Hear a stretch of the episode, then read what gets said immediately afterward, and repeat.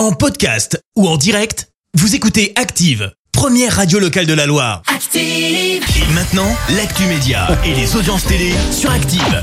Allez, on parle télé tout de suite avec Clémence Dubois-Texero. On débute avec les audiences. TF1 leader hier soir. Avec la série Syndrome E qui a rassemblé plus de 2 millions de personnes, ça représente 15% de part d'audience. Derrière, on retrouve France 2 avec une autre série, Laetitia.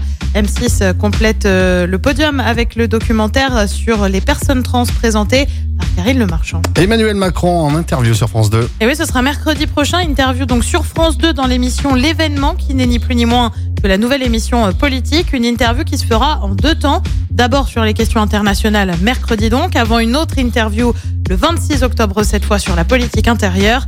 L'événement euh, devrait ensuite recevoir les principaux leaders politiques lors des prochaines interviews.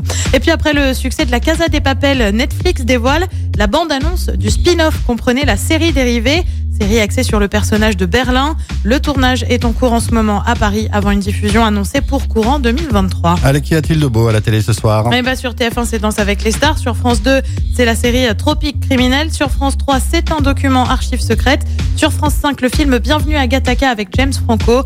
Sur M6, c'est un inédit de recherche appartement ou maison spéciale premier achat. C'est à partir de 21h10. Waouh, vraiment soit de regarder M6.